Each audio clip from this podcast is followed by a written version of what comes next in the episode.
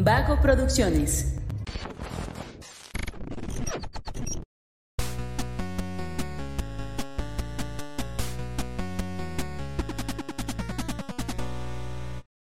Hola, bienvenidos a Punto Geek, el podcast donde la cultura pop y el entretenimiento están en su punto. Yo soy el ordinario y me encuentro aquí con mis amigos Diana Picafresas, Picapleitos, pero Picapleitos. Habíamos dicho que también se podía. Sí, también. Yo creo, yo creo que ya se le quedó picafresa. Como Está ahorita bien, es pica Barbie, fresa, ¿eh? es picafresa. Ok, sí, Ándale. picafresas, está bien. No es la Barbie Kunoichi. Es una Barbie Kunoichi. Está aquí el sí. profe también y La- la Bala Montes. La Y por, Bala y por Montes. primera vez en la alineación, Mario en controles. Mario, Hola, contra- los quiero a todos. Porque hablo como si fuera un sí, extraterrestre. ¿no? Hola, los No es una inteligencia artificial, sí es, Es Mario. No es una IA simulando la voz de Mario, ¿verdad? No, no murió en su viaje a Dinamarca. No lo estamos reemplazando con... Regresó no, vivito y coleando, todo bien. Blue Level de Johnny Walker. Que de hecho, más al rato, más adelante, nos va a contar experiencias que estuvo allá en Dinamarca, ¿eh? Más al rato y más allá del punto. y más allá. Más allá. Más allá. Sí, bueno, pues el video de hoy, el episodio va a ser de la película que está haciendo tendencia, que es Barbie. Claro, la más esperada del año. Yo creo que sí, y se La vio, se, se vio en los cines. Nosotros fuimos a verla en la semana de estreno, podría decirse. El fin de semana. En fin de semana de estreno y todos los cines estaban A reventar. llenísimos, sí. Entonces, Fuimos sí, a uno, pero todos estaban No, llenísimos. estoy ¿eh? seguro Se que todos estaban igual. garantizar. todos estaban Sí, igual. por supuesto, por supuesto. Sí, no. Y creo que la gran mayoría era para ver Barbie, ¿no? No Sí. creo que otra. Claro. U Oppenheimer. puede. Oppenheimer sí es un buen candidato, por supuesto. Pero ahorita creo que la tendencia más bien es Barbie. Le, le va a superar por mucho. De hecho, desde aquí de controles, eh, una amiga que trabaja en la cineteca le hablaron, aunque ya no trabaja ahí, para que fuera a apoyar de tanta gente que había. Ande, perro. Movimiento Nacional. ¿En la cineteca ahí frente a Cusea o? Sí. Ah. La de la Ciudad de México.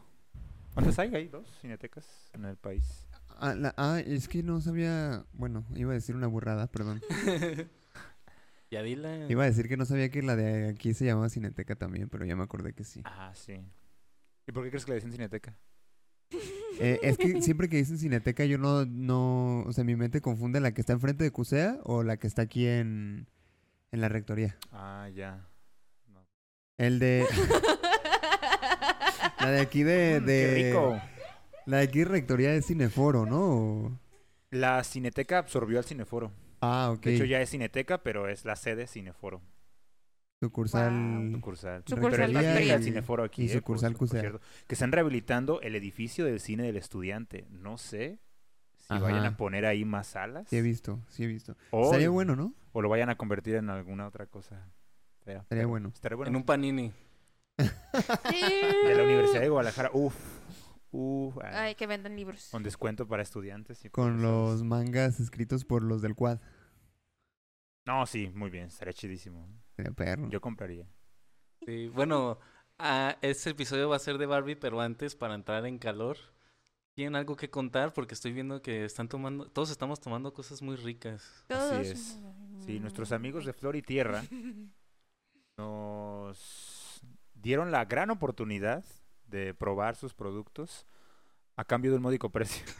Porque no nos están patrocinando, pero nos gusta muchísimo, la verdad. Eh, yo Gran antes lugar, de venir siempre lugar. a grabar, me, me quedo un ratito ahí a leer, en lo que se le baja un poco eh, lo caliente en mi café, porque soy muy sensible. Y ya, me vengo para acá con mi ¿Y café. qué estás leyendo, Fer? Eso iba a decir justo. Pues, ¿ahorita? ¿O las veces que he ido? Ahorita. Ahorita. ¿Qué, Ah, qué es lo más actual que estás leyendo? Un artículo sobre filosofía política. Nah, eh, no, estoy leyendo Monster. Usted, si sigue el programa, sabe que he estado mm, pues molestando muchísimo, muchísimo, muchísimo sobre a Panini, pues, de que sacara finalmente el box set de Monster. Ah, y finalmente lo, lo sacó. Creo que fue el mismo día que publicaron que ya estaba en Guadalajara. Fui inmediatamente a la sucursal de Plaza del Sol y compré el box set y ya empecé el primer tomo. Y es buenísimo, me encanta. Am, creo que inmediatamente voy a ver el anime después de que termine el manga para poder ver qué onda. Buenísimo. ¿Y se va a venir episodio o no? Que creo que también está en Sí, Netflix. el el solo. yo solito le voy a hablar de... de- ¡Ah! No, ya, ya, dijo. Ya. Está- so- aquí está solo. Usted lo acaba de ver Bueno, en directo. Sí, muy bien, adelante. Pero si quieren estar, está bien. Si quieren Si me quieren acompañar. Sí, pues es que yo ya con el manga y el anime y la ouija, ¿o no? ¿Ya está muerto el mangaka o todavía no? No estoy seguro. Me aviento el anime y ya que termines el manga, en lo que tú ves el anime, ¿me lo prestas? Eso no va a pasar nunca. Y el Tanto mangaka, sabemos si el Nah, es mangaka... cierto, sí. Es su precioso. No, creo que todavía sigue vivo, ¿no? Ah, bendito sea. Un Eh, saludo. le preguntaremos a nuestro corresponsal experto en manga. Bendito sea Kamisama, por eso. Dice que sí. Está investigando. Vive. Vive. Vive, está vivo. ¿Quién vive? Está vivo. ¿Cómo se llama? Lo voy a contactar. No. Naoki Naoki Urasawa. Urasawa, que también es autor de Eh, 20th Century Boys y de Así Pluto, es, un nuevo anime que va a sacar Netflix. Oh, sí, es cierto. Ya había escuchado de... Sus obras prometen, la verdad. Bastante buenas. Sí, sí, muy recomendado. Pues obviamente ya es un manga como de culto, pues. O sea, la gente lo, lo recomienda mucho y tal. Y el anime también. Entonces, pues yo estoy dándome un clavado hacia el pasado, ¿no? Que ya es bastante viejo, ¿no? El, el anime es del, ¿qué? Inicios de los 2000. yo Ajá, creo. inicios de los 97, por ahí, algo así. Sí, sí. Entonces la historia ya tiene su ratito. También ya tiene su rato. ¿Quieren que contemos nuestra experiencia en el cine? No fue tampoco relevante ayer, ¿verdad? No pasó nada... No, o sea, bueno, yo tengo que decir que definitivamente nunca había visto tantísima gente en ese cine en particular. ¿Neta? Por ¿De eso lo Sí, sí, decía. sí. Creo que es de los, de los que más se llena fin de Sí, de semana. hecho ¿eh? también. Bueno, es que no. bueno, no, de fin de un- semana más bien en los... ¿Cómo se llama? Cuando hay estrenos, porque... Ajá. O sea, sí nos ha Mm. tocado ir varias veces, este, amiga y a mí, y cuando fuimos a ver justamente Spider-Man Home... ¿No qué es? Far- No. ¿Qué? ¿No Way Home? No Way Home. Y también Kaguya-sama, había muchísima gente. Con Kaguya-sama Pero también. También ustedes fueron a la función de como las 4. Las seis. Las Seis. seis. A las 6. Ah, es que Centro Magno se, en la tarde es cuando se llena. Yo que fui a una función de las 2 de la tarde, no había gente. Ah. Mm. Sí. Pero siempre me pasa eso. Yo siempre voy en la mañana porque sé que no hay personas. en- Bueno, ¿quién va al cine en la mañana, no? Nada más este loco. ya. No, pues Yo también y los hay- viejitos. En mediodía también cuando fui con Lupita a la Perla a ver Maravilloso Desastre, fuimos a las 2 y no había gente. Sí, la gente como que va más bien como después de las 4. A mí, a mí tampoco me había tocado ver el cine lleno y sí me sorprendió. Por eso decía, si así está este, imagínate todos los demás. No, pero las veces que hemos ido a funciones de prensa en galerías, hay Pero- un chingo de gente, güey. Pero bueno, es galerías que son de los cine que es siguen- considerablemente mucho más grande. Y eso que vamos los martes, los miércoles. Sorprendentemente hay muchísima gente. Es que a mí me hace más sentido eso porque pues es cuando la gente ya ha salido de trabajar. Un Pero- sábado me, me parecería más lógico que todo el día hubiera gente. Pero también depende mucho de la plaza. Por ejemplo, entre semana en la gran plaza casi no hay gente en el, ¿cómo se llama? En el cine, pero los fines de semana está muy lleno también en la Ya. gran. Visit Guadalajara. Ah. Visit Guadalajara. Aquí Hashtag. están todos los nombres. Hashtag. no, sí. Hashtag Visit Guadalajara. Bueno, yo sí tengo, así me pasó algo a mí, la- la- mi función de Barbie se fue la luz, Uf. inmediatamente regresó, pero sí tuvieron que pausar porque seguía el audio, pero no, no, la, Ah. no la imagen. ¿Y la mejor- regresaron o...? Sí, sí, sí. Ah, Yo creo por el viento, ¿no? ¿Te acuerdas que estaba haciendo De mucho hecho- viento? Pero dice que fue en la... Ah, ¿Barbie lo viste en la noche? Sí, más tarde. Ah. Sí, fue una función como de las 6, algo así. Poquito después de nosotros. Sí, yo creo que sí. Ah, a las 7.20. Yo entré a las 7.20 esa función. Ah, puede ser. Yo creo que fue cuando es que Miguel y yo nos quedamos a cenar este ayer después de la función que les invitamos a, a estos hombres y no se quisieron quedar, pero bueno, Ah, ahí se ve la ahí amistad. se ve la amistad. Y ya Gracias. otros compromisos. Pero bueno, sí se- de repente vimos que ahí en el Chile se como que hubo un apagón y nos quedamos así de qué pedo. Yo creo que fue en ese Ah. ratito. Es que Claro. justo en el momento que nosotros nos salimos empezó un aeronazo. Horrible, sí. Ya. horrible. Estuvo bien crítico porque la persona que estaba recibiendo los boletos de ese lado, estábamos en las primeras salas, era una persona en, en silla de ruedas. Órale. Eh, no, no estaba inválida, pero sí tenía como problemas, supongo, porque entró a la sala así agarrándose del barandal a decirnos, por favor, les pedimos paciencia. Yo dije, ah, Oh. Profesionalismo ante todo. Qué Sí, pues inmediatamente para que no nos alteráramos, porque sí, pero... Es mi deber. Ajá, sí, Es casi, mi casi deber. Y pues nadie le dijo nada, ¿no? Todos, ah, claro, no, por supuesto, nos Sí. esperamos. Ah, que antes que otra cosa suceda, usted tiene que saber que este episodio tiene spoilers, ¿eh? Para que sabe lo que viene. Es más, el Banana aviso de que la spoiler alert va a salir aquí.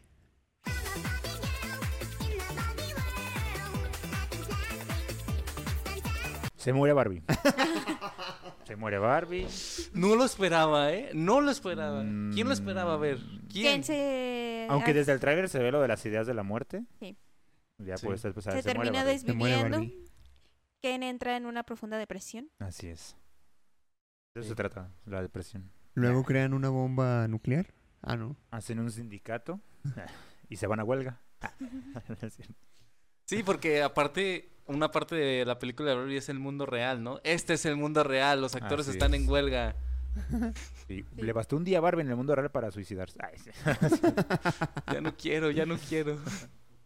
No, pues empezamos con, con Barbie, esta película que eh, lo, lo venía lo venía diciendo desde desde hace un, desde hace un rato e incluso viendo la película a mí se me hace que es una de las películas más esperadas justo por la gran promoción que se le hizo y también creo que también por también creo que también creo que también es por el tamaño de los actores que, que estaban ahí También. También. también. Y sumaría el hecho de lo polémico que es en este tiempo hacer una película sobre Barbie. No, y aparte también todo el trabajo que, que este, ¿cómo se llama? Que se tuvo des... Porque esta película estaba planeada desde hace años y nada más por cosas del destino no podía ver la luz hasta que Greta Gerwig, este, mejor conocida por dirigir Mujercitas y Lady Bird, este, tomó el mando de... ¿Quieren que Barbie. compartamos la reseña antes de seguir hablando de la película? Sí, Digo, por la favor. sinopsis. Ah, ¿Será necesario? Piénsenlo, porque eso es un comentario que haremos sobre la película. Es, eh, o sea, que si Es es, que sí, necesario es- compartir la sinopsis. Ajá. Pues, A ver, aviéntatela, me interesa. A ver. Después, es que está muy cortita también, ¿eh? Sí, sí. Después de ser expulsada de Barbieland por no ser una muñeca de aspecto perfecto, Barbie parte hacia el mundo humano para encontrar la verdadera felicidad. ah, esa sinopsis no se me hace muy adecuada, pero Está muy bien. Muy- reducida, sí. Es que es muy reduccionista. No, y aparte muy rara porque en realidad Barbie no fue expulsada como tal. Ah, Bueno, sí tiene un punto. sí. Es verdad.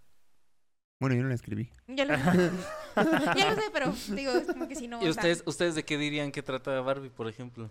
de la crisis en sí existenciales. ¿Trata de crisis existenciales? Yo creo que, que sí plantea como una línea principal. Y de hecho empecé, empecé justo eh, a, a leer, mm, no sé si está muy de acuerdo con eso, pero las supuestas quejas que tenía la visión masculina respecto a esta película, no sé si existan, se me haría muy ridículo si hay alguien que se queje, pero creo que sí hay una línea muy clara de que se trata de la visión femenina sobre ser mujer. Exactamente por eso de las crisis existen- existenciales.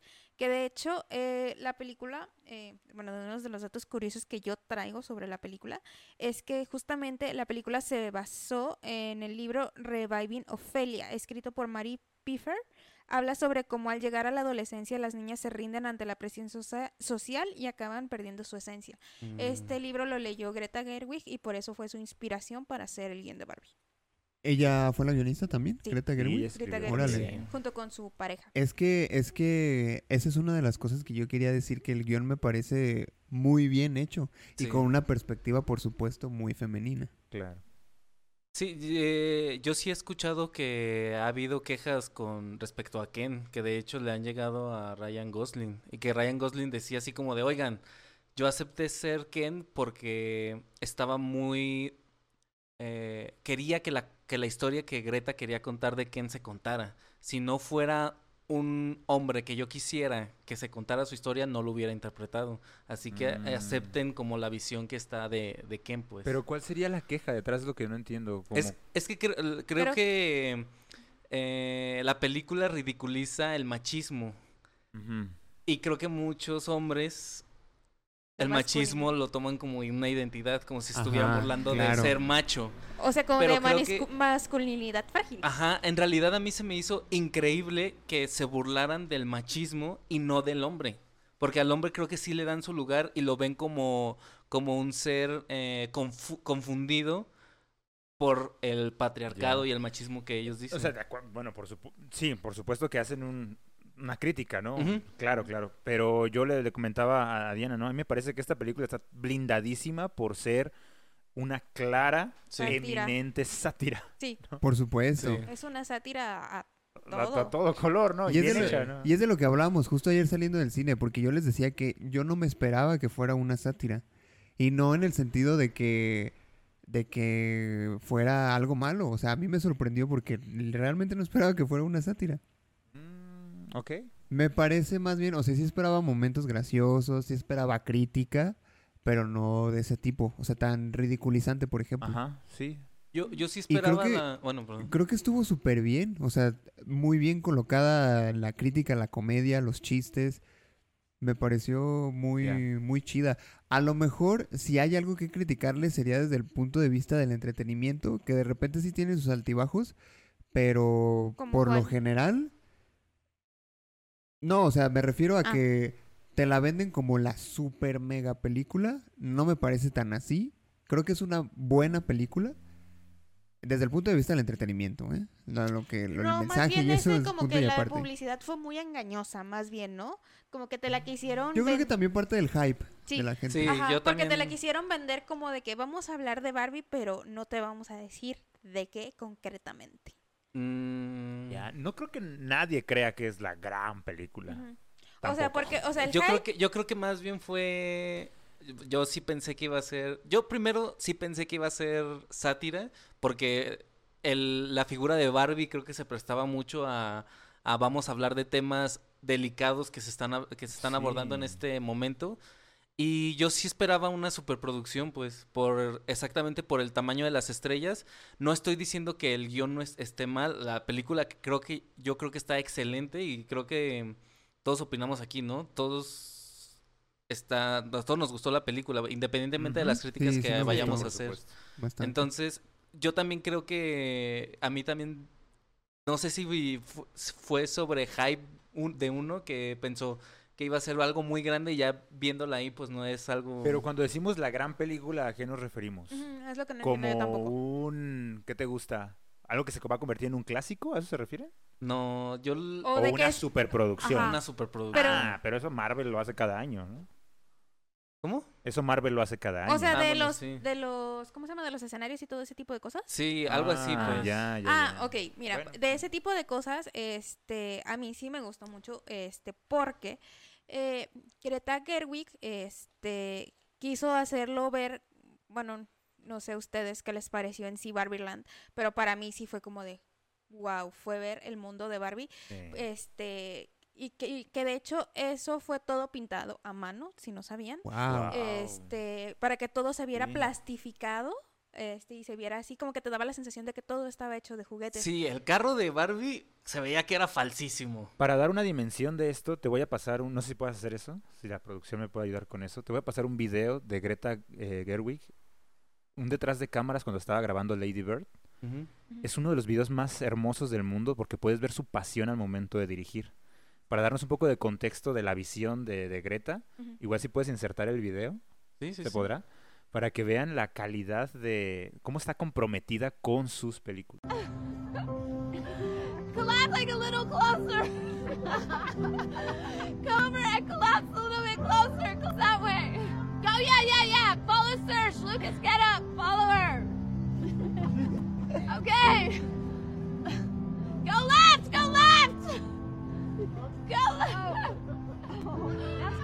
Oh, this is good. Now go get him. And Lukey, come over to her. Come collapse. Uh. And kiss her.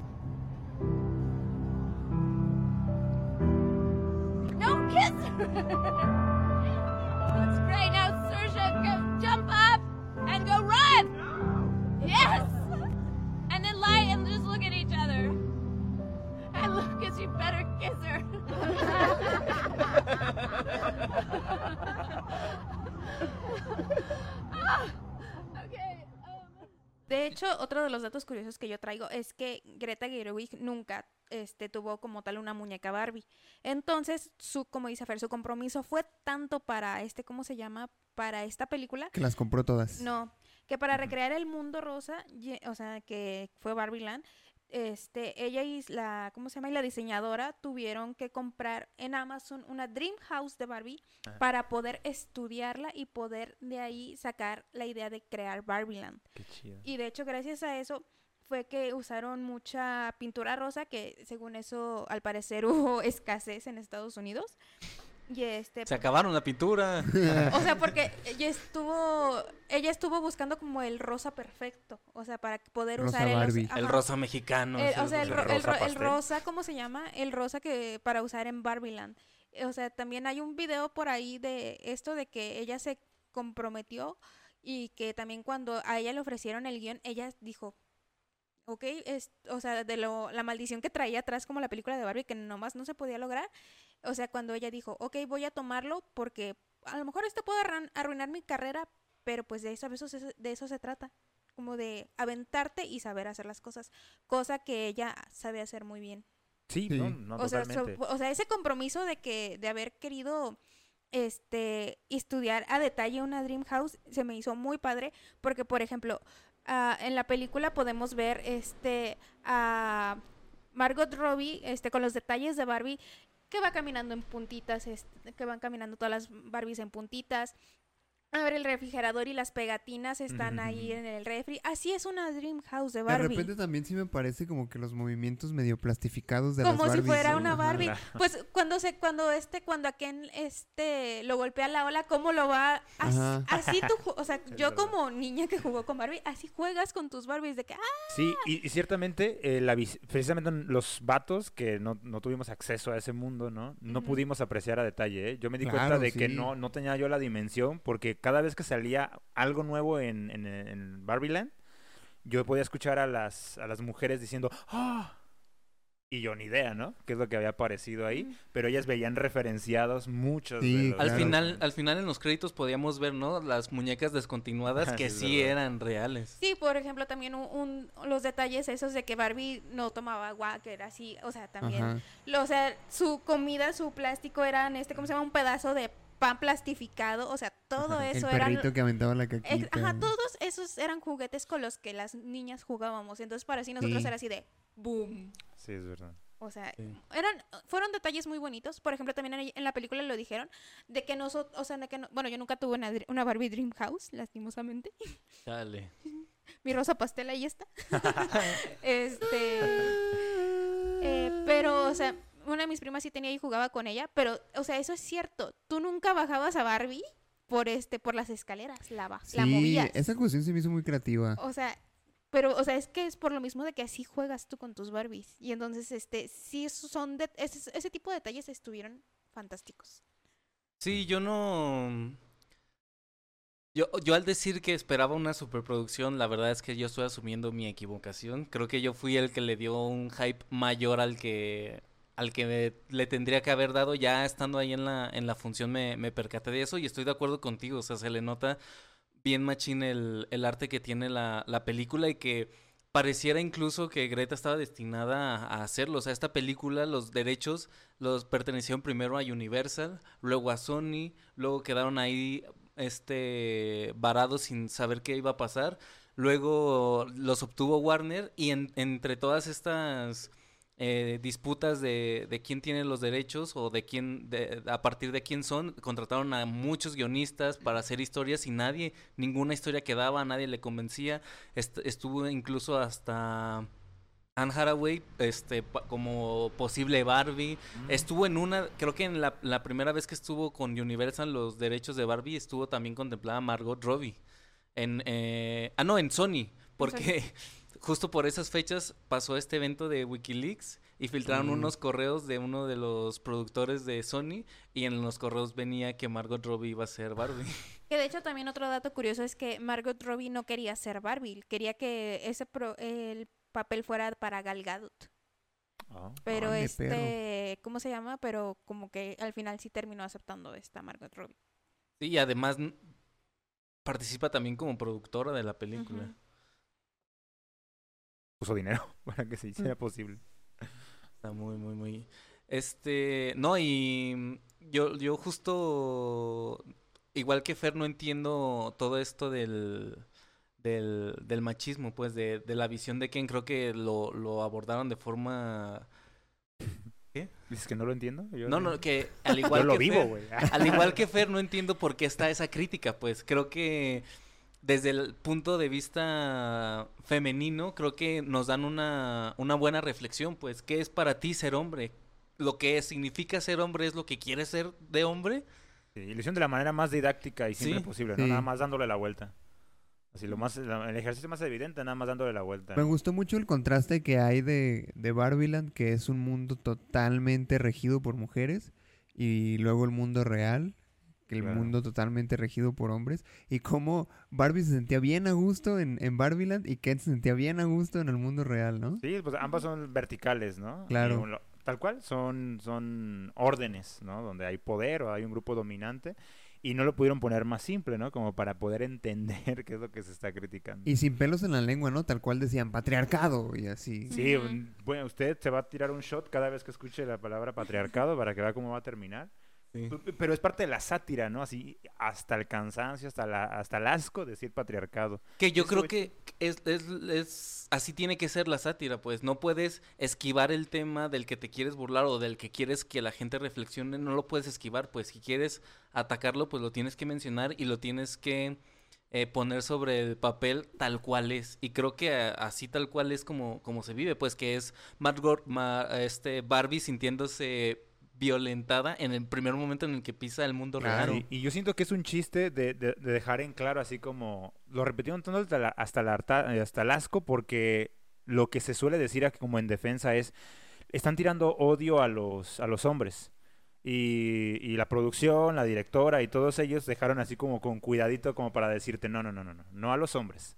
El patriarcado, Sí. ¿no? O sea, pero a manera de burla, pues, Sí, por supuesto. justo eso es lo que se me hace más brillante, pues. O sea, si tú te sientes ofendido, este, te sientes atacado por las bromas que están haciendo, pues es para que reflexiones sobre Que se de, están burlando de ti o sobre las actitudes que estás teniendo. que de hecho, que ahorita que tocaste ese tema de que cuando Barbie llega, que, que hacen la explicación de que Barbie dice, es que me siento como que todos me ven, pero en el trasfondo me siento atacada. O sea, yo dije, es que si así nos sentimos las mujeres en un mundo rodeado de hombres. No, Sí. o sea, te lo dejan así bien claro. O sea, yo dije, bárbaro. Y que justo eh, se encamina o se relaciona justo al tema que hablábamos la semana pasada de más allá del punto, ¿no? Cómo las mujeres este, terminan estando a la defensiva por un mundo en el que el hombre es educado para ser violento. Pues en, el- en este caso Ken, pues eh, con su mente en blanco, inocente, eh, ve que esta es la forma en la que puede obtener valor e inmediatamente la, la toma, pues. Pero también creo que se, se, conectó con lo que dices del, del tema de la semana pasada, porque la única manera que tenía Ken para relacionarse con Barbie era esa, a través de una eh, perspectiva de relación de pareja. Y Barbie, o sea, bien en su pedo, ¿no? Y, y, y Ken así como de, ah, es que eh, es mi novia y por lo tanto yo soy Sí. a partir de lo que ella es, ¿no? Y él creyendo que le correspondía Ajá, eso, o sea, que era la vida que él tenía predefinida desde que existía. Cosa curiosa que Ken fue creado justamente por eso, para Sí, ser la para pareja ser de la pareja. jus- justo este tipo de, de, de temas eran los por los que sabía que iban a utilizarlo para hacer sátira, pues el tema de Ken, el tema de Alan incluso, el tema de las muñecas descontinuadas y también el tema de los líderes de empresas. O sea, ustedes cómo Sí. vieron a ¿cómo se llama el actor que hace? Will Ferrell. Will Ferrell. Ferrell. Yo creo que la película de Barbie critica tres cosas bien en particular. El, el patriarcado, obviamente, el consumismo y la otra, ¿qué era? No me acuerdo. Una, una más. Pues hay varios, ¿no? O sea, que son como las principales, Ah, pues. es que las había pensado hoy en la mañana. Pero bueno, si me acuerdo de la otra ahorita les digo. El sexismo. ah. Eh, pues Pues también. Podría estar ahí en el patriarcado. Sí, sí. Sí, Este, pero me gustó un montón eh, cómo lo, lo reflejaron. O sea, como dice Fer, casi casi te lo explican con peritas y manzanas. y los chistazos que meten, güey. O sea, yo estaba cagado de risa siempre Sí, que, sí que ríes. mencionaba a los caballos, güey. O sea, tan obsesionado con los pinches caballos. Cosa y- curiosa que según yo los caballos son como una forma de viri- virilidad para los hombres, ¿no? Yo creo que por eso es el Sí, enlace para sí. el patriarcado. Nada más que yo sí lo sentí muy regional porque creo que aquí en México los caballos no tienen esa dimensión. Entonces a lo mejor era un chiste más gringo, no, no sé. Sí. Puede ser. Sí, ¿no? A lo mejor. La obsesión con los caballos, pues. Por la palabra cemental, exacto. por Ah, eso. ah, sí, claro. De que es que es un cemental.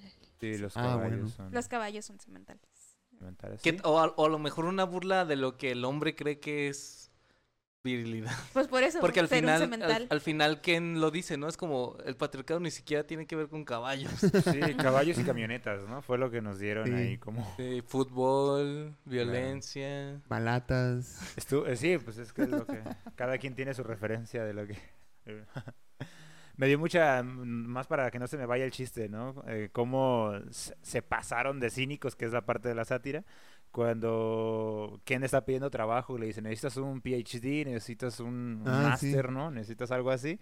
Y le dice, pero esto es el patriarcado, ¿no? Se supone que debería ser más fácil, ¿no? Y le dice, no, es que no es así. Bueno, sí es, pero lo, lo disfrazamos, lo disimulamos muy disimulamos bien. muy bien ahora, ¿no? Ya no lo podemos decir, pero ahora lo disimulamos. Y también, eso también se ve muy claro cuando llega Barbie con los directivos de Mattel, ¿no? Que dice, ah, puedo hablar con la CEO. Y, ah, ese soy yo. Y lo, me ofendes. Hubo una CEO aquí en los noventas tal y hubo hubo dos, otra ¿no? en una época. O sea, ya van dos. Sí. El tráiler pinta a estos ejecutivos como si fueran a ser los villanos, ¿no? Sí, de hecho. Y no terminan siendo... Los villanos como tal. Pues son malos. O sea, son... Sí. Claro. Bueno, hay una parte que sí. son parte del problema. Ah, sí. Hay, hay una parte que sí como que me queda medio al ¿Del aire. problema de Barbie? Del mundo. Del Ah, no, sí, sí, obviamente, pero de Barbie. Ah, También, no. pues, De la, Poco. de, la, Decisiones. de la historia de Barbie, sí. No, no, o sea, lo que intentan resolver como tal, pues no. De la trama principal no, no tienen mucho que ver, son muy tangenciales. Pero claramente muestran demasiados problemas, ¿no? Ajá, que suman sí. a, Sí. a lo que ha sido Barbie, o los problemas que ha presentado Barbie hasta el momento. Lo que, lo que a mí no me quedó tan claro, y a ver si a lo mejor ustedes me pueden ilustrar un poco en este aspecto, fue que yo tenía contemplado en, en mi concepto de, de empresarios que son, que lo que les interesaba era vender. Y en el punto en el que están vendiendo las casas de Ken, que dice uno, bueno, pues estamos vendiendo, o sea, no es lo que queremos realmente. Y el otro, no, que vamos a defender los sueños de las niñas. Y ahí sí dije, si quieres vender, güey, no te hagas pendejo. Y al final lo dejan muy claro, ¿no? Cuando lo dice, sí, es redituable. Cuando hacen Sí, el último sí, sí. chiste, ya dice, ah, bueno, entonces todo bien. Pero, entonces, ¿por qué no se detuvieron en el momento que Ah, veían es que, a mí me pareció muy genial eso porque a mí lo que me parece es que te están es una crítica al, al capitalismo patriarcal. O sea, son esos dos grandes problemas, el capitalismo y el patriarcado, ¿no? Que Ujú. son inseparables. Entonces, en esta visión patriarcal, en este mame que traen los hombres de empresariales de decir, "No, nosotros tenemos conciencia." El vato quiere redituar, sí, pero bajo su propio esquema, creyendo que es el héroe de la película. O sea, el hombre siempre como el héroe, el que está haciendo Ah. lo correcto. Como O sea, voy a ¿cómo se- salvar a Barbie y va a ser mi logro. Ajá, Claro, que fue prácticamente que lo eso. que hicieron, ¿cómo se llama? La, ¿Cómo se llamaba la hija y la que trabajaba en Mattel? Que les, que les dicen... Sasha se llama la Sash- hija. Sa- Sasha y su mamá, de que dicen, es que los hombres son así, te- te- quieren creer que pueden, que podemos ser salvadas. O sea, como que ese es el clip Ah, con el de, sí, sí. con lo que dice Fer. Que son aliados, que quieren hacer lo Ajá, correcto que- mientras consumen el mundo por completo. ¿Y cómo, cómo, cómo, más bien, cuál es tu opinión sobre la figura de Alan? ¿De Alan? Pues yo creo que claramente es una referencia a, a un hombre femenino, ¿no? Que no se siente cómodo con las lógicas masculinas y que intenta salir de eso. Porque hay un Ken gay que es amigo de Barbie. Se fijan que al final dice, yo quiero a Barbie de vuelta, a mi amiga Barbie, un, Sí. un tipo, Sí. ¿no? Que Ah. a- ahí, nada más paréntesis, hay un montón de actores de series en esta película. De, sobre todo de Sex Education, salió la Ah, mitad del claro. elenco, nada más a- faltó Sí. Asa Butterfly. Sí, pues yo creo que los castearon en su momento, ¿no? Cuando estaba pegando la, la, serie así muchísimo.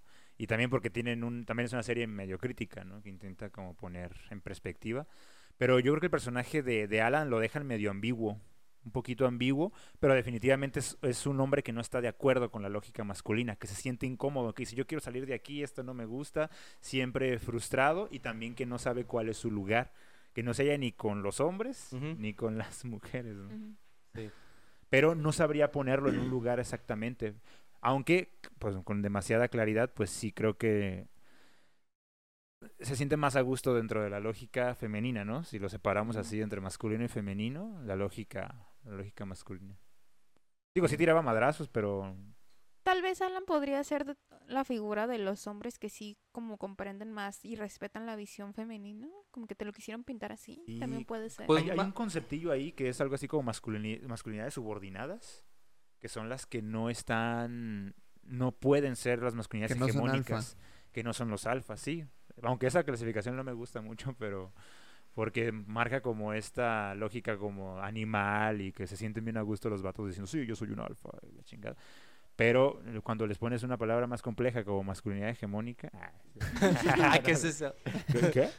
No, no es ¿Sí, cierto. ¿Qué es eso? Aquí sería bien chido el chiste de la ¿Eso va en casa de los balatas? dibujos, ¿no? Eh, Cuando decían algo muy complicado, ¿what? Y se les salían los dientes así. "What?".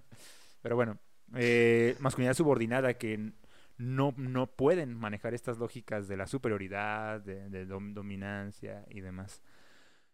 Porque, pues, pues sí, no, no, me, me quedó muy flojo ese... No, no flojo, quiero decir, no lo puedo clasificar, pues, como en un estereotipo muy específico. O a lo mejor es un nuevo concepto. En- vamos a usar en- el término Alan para decir. En la, en las, en la sala donde nosotros estuvimos, sí me acuerdo que muchas veces en las que salía Alan, se escuchaba mucho. Ay, qué Sí. lindo. Pues sí, es un hombre más cercano, ¿no? Con sus emociones y, y demás, sí. Sí. Sí. Y Michael Cera actuando de Michael Cera. Uf, sí, por supuesto. Lo Súper bien ¿no? ese A vato. lo mejor le- lo, lo escribió Greta pensando en él. Puede ser Puede también. ser, sí. sí. Y a mí me gustó mucho la, la rivalidad incluso que ponían con los Ken, que de repente bien compas y luego, no, ya te odio, ah, no, ya es mi compa otra vez. Esa es una de las partes más importantes de por las cuales los, los vatos deberíamos de ver la crítica detrás del patriarcado. Porque... Y lo dejan muy en claro las Barbies, ¿no? Si ponlos en sus contra entre ellos mismos, ¿no? Se van a madrear. Ah, pues ponen al patriarcado, mencionan tanto al patriarcado para darte a entender que el Ken es víctima del patriarcado. Sí. que también está dentro de estas lógicas, ¿no? Que fue Y sí. educado y creado bajo esa, esa Sí. visión. Y por eso esta lucha constante, es- esas envidias, ¿no? Esa- ese enfrentamiento, pues sí, es lo que me parece como más clave para entender que también nosotros somos, estamos arrastrados, pues, por ese, ese mame. Digo, Sí. con más ventaja, pero arrastrados, ¿no? Sí, definitivamente. Y. mm, Ay, iba a decir algo y se me olvidó. Ayúdame, sálvame. Bueno, yo sobre- este añadiendo un poco de lo que dicen de que Alan es así, que este también Alan fue creado para ser el mejor amigo de Ken. Ah, mira, toda, ajá, te fijas subordinado, ¿no? Hay como un ladito a la orilla, ¿sí?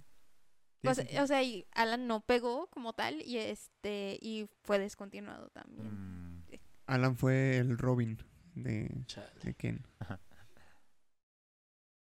Siempre la sombra. Sí, ya, ya recordé lo que, lo que iba a decir.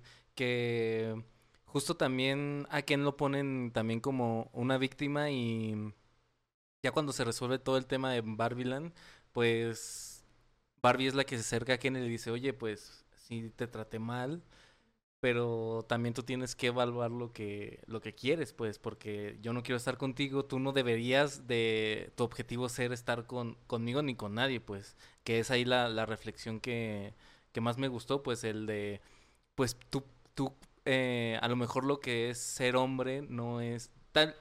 El mensaje en general para el público es, y para los hombres, que es lo que más me gustó, que no solamente es una película, Sé lo que quieras hacer.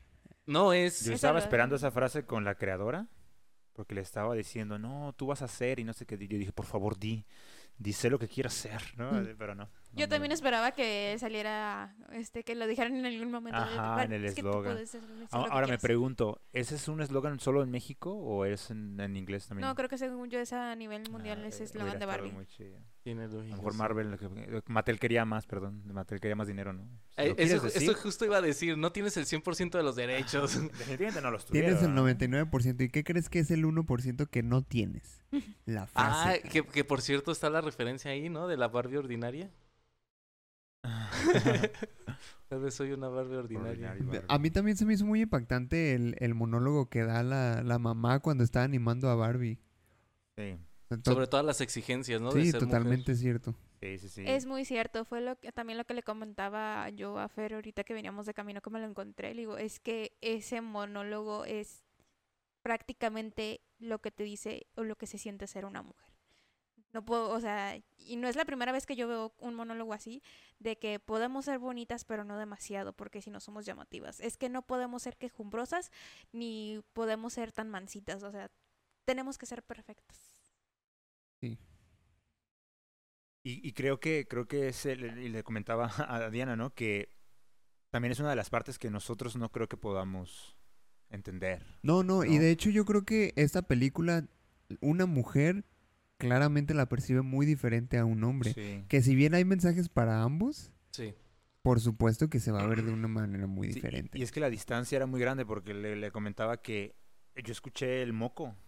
O sea, después de ese discurso, al lado mío, una amiga mía, ¿no? Eh, hacia adelante escuchaba como... O sea, había, había llanto, ¿no? Después de ese discurso. Y que claro, pues por to- todo el argumento como que le dio el, el highlight, ¿no? A, a ese momento como, como decisivo. Pero pues estuvo muy, sí, muy chingón, pues. O sea, la reacción del público fue maravillosa en ese momento. Hasta alguien gritó tal cual. Ah, Lo dijo Diana y dije, "Oye, era impresionante porque eh, escuché como dijeron, amén, hermana, ¿no? Una, una chava media, a medio discurso ahí, con todo el silencio que, que había. Sí, sí, sí, sí, es una película con un muy buen guion. De hecho, creo que ataca muchos temas en diferentes puntos de la película y lo hace bastante bien. Hay una escena cuando está esta Barbie eh, en la parada del camión y que empieza a sentir como toda la realidad. A un lado hay una señora. Ah, es un Ah, dato sí. curioso. Ah, ¿sí ¿Lo saben? Sí, Ah, este, gracias. ¿cómo se llama?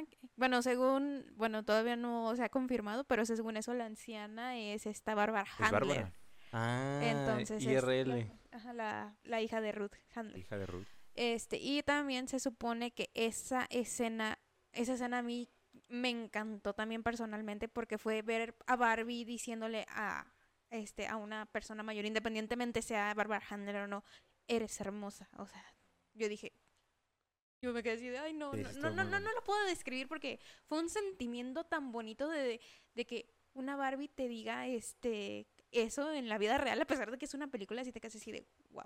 Pues También- que es, la- es la Barbie, ¿no? Es la Barbie original. Sí, es la Barbie, ajá, la Barbie justo- estereotípica, lo que dijo esta... Porque justo, justo lo preguntaba porque era claro que era un personaje importante, aunque no volviera a volver a no saliera otra vez, porque hay una escena donde le preguntan a Barbie estereotípica, eres hermosa, y le dice, lo sé. Y le dice, cuando esta Barbie le dice a, a, a Barbie, eh, Barbie eres hermosa, Barbie. y le responde, lo sé, fue como, pues es obvio que es una referencia que también es una Barbie.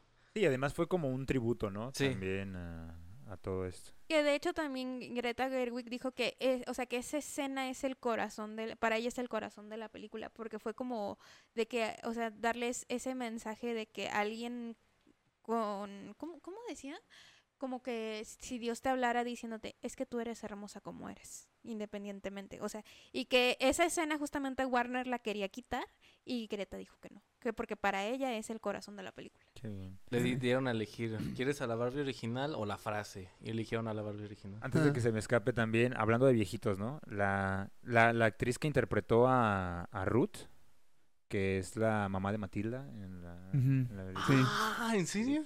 Una persona con, con una, pues, ¿cómo decirlo? Una variación genética, es una persona baj- baja, lo cual me pareció también maravilloso que, que apareciera ahí, porque ellos solo pudieron llegar a la pantalla por Danny DeVito, que es su esposa, es la esposa de Danny DeVito, de hecho interpretaron como papás ahí, pero qué bueno que le dieron un espacio, pero me parece que esa escena de, de Ruth en una habitación de Mattel y luego Will Ferrell diciendo su espíritu ronda por las oficinas de Mattel, también es una crítica al capitalismo, ¿no? Claro. Así como, como estas personas creativas, las que dieron inicio a todo esto, la que le da el poder, porque es como una representación de, de Dios, ¿no? La creadora, de, todo- de la diosa, ¿no? De, de ese lugar, que la convierte en humana al final, le da la oportunidad de serlo, encerrada, olvidada, ahí, ahí, ahí quédate. Nosotros somos los directivos y aunque tú seas la creadora, estás ahí como un fantasma rondando. Que este- de hecho esta Ruth Handler es este cómo se llama de la junto con su esposo fueron los creadores de Mattel como tal. Sí. Sí. Sí, Se me que hizo bien chido esa, ese, esa parte del, del guion que hasta decía, este, dicen que su fantasma tiene una oficina por el piso 30. sí que justo creo que es otra crítica, ¿no? De que Fantasma. de que Ruth a pesar de ser una eh, mujer empresaria sumamente exitosa, en la cima, aún así se tenía que poner al tú por tú con más hombres, pues, porque eran más Claro. hombres los que estaban allá. También me gustó un montón y me pareció un, uno de los chistes que te digo que están perfectamente bien colocados. Cuando Barbie empieza a decir, ay, ya estoy dejando de ser perfecta porque ya apoyo mis talones, porque ya tengo celulitis y todo. Y luego, nota para el guionista, Margot Robbie ya no es adecuada para interpretar Sí. a Barbie. Para, para, este, para este comentario que dijo, ya, es que ya no soy bonita entre lágrimas, dice, Margot Robbie no es adecuada para decir esto. Porque es, es- es- lo dice porque obviamente es bonita. Es muy estereotípica, ¿no? La misma actriz.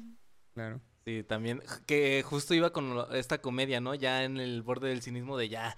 Eh, ya sabemos que esta frase es cliché y que no encaja porque es Margot Robbie. Sí, lo sentimos, Sí, pero sí, se tiene que decir. Sí, está muy chido. Y ya estuvimos hablando de la comedia, ¿verdad? Pues ya hemos dicho varios chistes. Hemos dicho algunas cosas. Pero que- tiene una comedia solidísima, ¿eh? Yo no Sí. esperaba reírme tanto, de verdad, porque es comedia profunda. O Sí. sea, claro, es como chiste tras chiste, bufonería, ¿no? Tal cual, así cínico, cínico el asunto. Pero obviamente tienes que entrar en la discusión contra el patriarcado para Claro. poder agarrar, ¿no? Como la serie de chistes que hay. Y me parecían geniales, o sea, cómo mantenían a la sala riéndose a cada, a cada rato. Sí. ¿Cómo podían hacer algo profundo, ridículo al mismo tiempo? Wow, maravilloso. ¿Y dirían que esta película es para niños también? No, definitivamente no. Espera, creo que no sé cuál fue la intención de la, de la producción ni de la dirección, pero hay una posible crítica que se le podría hacer a la película. Pero todo depende de la intención que tuviera. No sé si fue una decisión para poder alcanzar a más público, es decir, para permitirle a las niñas y niños que pudieran ver la película, Ajá. pero definitivamente, bueno, voy a hacer un poquito de contexto muy rápido, muy rápido. Una crítica que se le hizo a una, una película que se llama Historias Cruzadas, Ah, donde sí. sale Emma... La de La La Land. Spider-Man. eh, Emma Stone. Emma Stone y la de la, re- la reina, la mujer rey, la actriz, Ah, Viola, Viola Davis. Davis. Viola Viola Davis. Davis. Y también sale la de. ¿Cómo se llama? Y salen un montón, es que sa- sale esta, la, la que es. ¿Cómo se llama? Ay, repartazo también. ay, no me acuerdo cu- cómo se llama la que es Mimi. Este, también ella es muy buena una que actriz. salió en Jurassic World también. Ajá, esta la- ay, se me- la se me. Bryce Dallas Howard. Bryce Dallas Howard. Ah, es, es un repartazo en realidad. Pero una, es una gran película y Sí. lo que retrata es la violencia que sufrieron las personas de color, ne- personas negras en Estados Unidos, ¿no? En los años 60. como ¿no? servidumbre, ajá, pues en el siglo XX, tal cual. Una, una crítica que le hicieron el colectivo, bueno, las algunos colectivos de, en pro de los derechos de las personas, de- en contra del racismo, fue que fue muy suavecita la película. O sea, la crítica que Ah. estaba señalando era muy suave. Yo sí me pregunté, dentro de todas las quejas que están haciendo aquí, o sea, todos los señalamientos de la violencia contra la mujer que están haciendo aquí, en algún momento van a mencionar la violación, la hipersexualización, el asesinato, y no lo hicieron en ningún momento. Y yo me pregunté, ¿lo, ¿no lo hicieron por qué? ¿Porque estaban en Barbieland y desentonaría con todo esto? ¿Porque estaba dirigida para niños? Y no podían hablar de violaciones, de, de toda la violencia masiva y extrema que viven las mujeres. ¿Cuál fue la razón de que no llegaran a ese punto de crítica? Yo creo que la misma Barbie, ¿no? Por Sí. ese tema de los niños. Ok. Yo también creo Por los que niños, ¿no? Sí, Sí. yo Pues- también creo que fue eso, porque, o sea, sí hubo como una crítica, este, por ejemplo, y se ve cuando es esta Sara, Sasha, la hija, cuando Barbie va, este, ¿cómo se llama? A verla a la escuela, de que le, o sea, cuando la destroza prácticamente, que le dice, es que tú, este, hiciste que, que se alcanzaran los niveles de estándares imposibles, hiciste, ¿qué más le dice? O sea, que le Retrasó el recrimina. Sí, movimiento retrasaste el feminista feminismo. 50 Retrasaste- años. Ajá, todo ese tipo de cosas se lo recrimina a Barbie. Y entonces como que ese tipo de cosas como que sí también yo dije, o sea, hicieron clic porque sí hay varias mujeres que creen que Barbie es un icono este que te sexualiza, que te hace alcanzar este estándares de belleza imposibles y todo ese tipo de Sí. cosas. Cosa que al principio puede que sí sea cierto porque pues las primeras Barbies fueran eran casi todas Barbies este estereotipis ay, ¿cómo era? Este- Estereotípicas. estereotípicas y este, pero pues fueron avanzando, pero eso sí es cierto, fueron avanzando conforme a este a su evolución, que fue cuando Barbie empezó a tener más carreras y todo ese tipo de cosas. Y de hecho también es cuando empezaron a sacar a las Barbies que, este, ¿cómo se llama? Con ya con, este, que se veían más gorditas, de color y así. O sea, ya empezaron a sacar más. Y te, creo que también hay una Barbie que es como que tiene como de esa enfermedad de la piel que se le ve como más blanca en una. Con vitiligo. eh, ajá, con vitiligo. O sea, ya, o sea, ya empezaron como a hacer más ese tipo de cosas por lo mismo. Sí, sí, fue, es de, de este siglo, ¿no? Precisamente esa, esa introducción. Pero pues ci- ciertamente, es que el problema, lo que le criticaban, por ejemplo, a Historias Cruzadas, es que le vas a hacer creer a la gente joven y a las nuevas personas y a las personas que no son negras que la violencia que, es- que con la que contra, contra la que estamos luchando es que nos hicieran ir al baño durante una tormenta, afuera. Esa es la Ah. violencia que tú, que tú crees que es la que estamos criticando. Entonces, algo similar podría ocurrir acá, ¿no? Como un paralelismo. ¿Contra qué luchan las mujeres? ¿No? Pero si dimensionas el mundo real, no mames, hasta espantoso el mundo real, ¿no? Sí. En comparación a lo que critican ahí. No estoy de- señalando nada, no estoy tomando posición. Lo único que estoy diciendo es que eso me podría permitir a mí decir que quizás sí estaba dirigida a, a niños, pues. Sí. O sea, que fue una razón Pues a para lo mejor no meter no, todo a, eso. no a niños como tal, pero sí como adolescentes. Sí, yo, yo, yo pensaría, no sé si es doble A, A, B15, Eh, Según yo B. era B15, creo. Ajá, PG-13, algo así. Ah, ok. ok, Pero, o sea, sí, como que siento que fue como para niños de, no sé, de 12 en adelante. Como, o sea, que es cuando empiezan, creo que normalmente todo este tipo de las hormonas y este... Porque aparte también tiene chistes Ajá. sexuales, ¿no? Exacto. Sí. PG-13. PG-13. Mm. O sea, como que, o sea, que por lo mismo de que normalmente a la, en los adolescentes cuando estamos en este, en la secundaria, tenemos, o sea, tanto hombres como mujeres tenemos las hormonas al mil, no sé. Y, entonces- los cambios y, Y los todo. cambios y todo eso, como que siento que es como dirigido de ese público para adelante. Porque para niños definitivamente de 5 o 6 años, no. Porque son mensajes que creo que esos ya los pueden ir captando adolescentes de esa edad. Sí, aunque para un niño, pues es ir a ver a Barbie, ¿no? O sea, bien podrías tú tratar de comercializar y explotar ese mercado. Reduzco como las imágenes violentas y para que puedan entrar niños. Pues el niño va a ver a un muñeco ahí, ¿no? En, en todo caso, una historia divertida. Pero sí, no, no tenía idea de cómo estaba clasificado, pero digo, a lo mejor sí estaba dirigida, pues es un rango muy amplio, pues. Y eso es una razón quizá, a lo mejor es una razón creativa. Greta Gerwig tenía una, una visión muy clara de lo que quería poner. Pero y es que en algún momento hacen el chiste, ¿no? Cuando Barbie estereotípica está diciendo eh, sus problemas, Sasha, la niña, le dice, muy bien, Barbie, muy bien contra tus problemas blancos, algo así lo dice. Ah, sí. sí. Ah, le dice, de, muy "Ah, bien, eres la problemas". salvadora blanca, algo Ajá, así así le como, dice. bueno, tus problemas, pues adelante, ¿no? Pero como que ahí Sí. queda el hecho de decir, ah, un feminismo, de lo que llaman un feminismo blanco, ¿no? Que las críticas son nada más a, a la cuestión del salario y no a ser perseguido, vio- abusado, ¿no? Abusada, perdón, sí, todo lo grave, ¿no? Que puede, que puede existir. Pero bueno, a lo mejor una razón pensaría que podría haber sido eso. Y que tiene, yo creo que es una película que se da la oportunidad y, y, y la claridad de señalar errores, vengan de donde vengan. Porque también, por ejemplo, al final, cuando, cuando sale el fantasma de, de la, la creadora de Mattel, que todo así como de, ah, no mames, que Dios y la chingada, ¿no? Y, y ella menciona algo de que evadía impuestos, ¿no? Y, Ah, sí, cierto. Sí, claro, claro. y dice, ah, yo evadía impuestos, pero esa es otra película. Evasora de impuestos, wow. Sí, muy bien.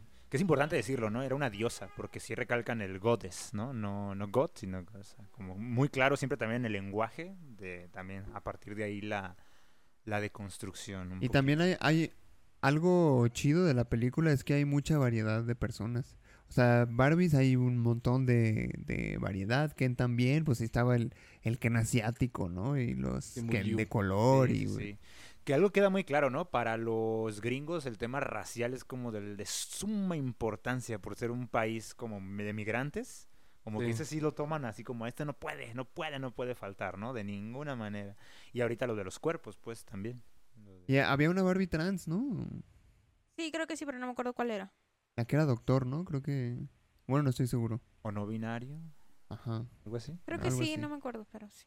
Yo no me percaté, la verdad. No, sí dijeron que iba a haber una Barbie trans, pero no me acuerdo cuál era. Mm. Dios mío, siguen siendo invisibles nuestros ojos. Bueno, es que yo lo pensé porque tenía la voz un poquito más gruesa. Es que según yo sí, Ah, pero no me acuerdo bien cuál era. Según yo sí era la doctora, la pelirroja. No me da culpa. Ajá. Ok. Wow.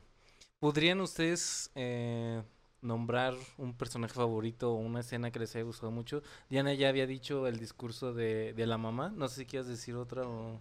Pues ese cuando esta Barbie le dice que eres hermosa a, a Bárbara Handler. Mm, también icónica, sí. También una que me gustó mucho fue la del principio de que Barbie es todas estas mujeres y todas las mujeres son Barbies. Eso también me, me hizo boom. O sea, porque sí. O sea, porque a lo mejor no fue sé lo que quiera hacer, pero fue como un sinónimo a eso. Que También te dejan así como en claro, Barbie es un concepto, no es un juguete, no es... Es que eso es que es lo que ¿cómo se llama? Eso es que eso es lo chido de bueno, a mí eso es lo que me gustaba de jugar de Barbie, que ella podía hacer lo que sea. O sea, podía ser, o sea, este desde una doctora, una bailarina de ballet, podía ser presidenta, piloto, todo ese tipo de cosas. Eso se me hacía muy padre. O sea, un juguete este es para niñas que puede hacer cualquier cosa que lo mismo que un hombre, o sea, sí se te hace así como que de wow. O sea, como que para una niña, o sea, mm, o sea, yo por, yo por ejemplo, yo no lo veía como que de, ay, la niña rubia bonita, yo quiero ser como ella. No, a mí me gustaba porque decía, porque yo sí creía en eso de que puedes ser lo que quieras. Puedes dedicarte a lo que quieras. Eso es- ese concepto que que este ¿cómo se llama? Que te lo enseñan en, este de jugar con Barbies, a mí se me, se me hace muy cool. O sea, para mí como mujer que jugó con Barbies. Sí, y es que es, es algo, algo más o menos claro, ¿no? O sea, el hecho de ver a una mujer con un uniforme o, esta variedad de presentaciones sí abre, ¿no? Como o sea, la posibilidad de que te proyectes de esa manera. Una de las escenas que más me encantó y me dio mucha risa fue la referencia que hicieron a 2001 Odisea en el espacio al principio. Ajá. Las morras rompiendo las muñecas, así como... Lo único que podía hacer es ser mamá, ¿no?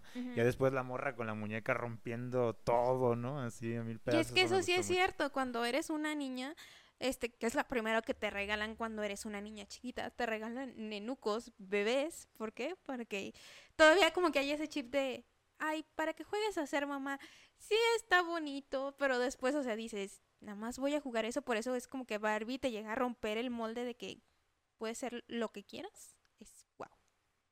Es cierto. Y la crítica también inmediata, ¿no? De decir, y creímos que con esto ya habíamos cambiado el mundo, ¿no? Eh, cosa que... eh, Cosa que no es cierto. ¿no? Porque quien industrializó esas muñecas, pues eran vatos millonarios, ¿no? Que probablemente vieron ahí solo ganancias y no otra cosa.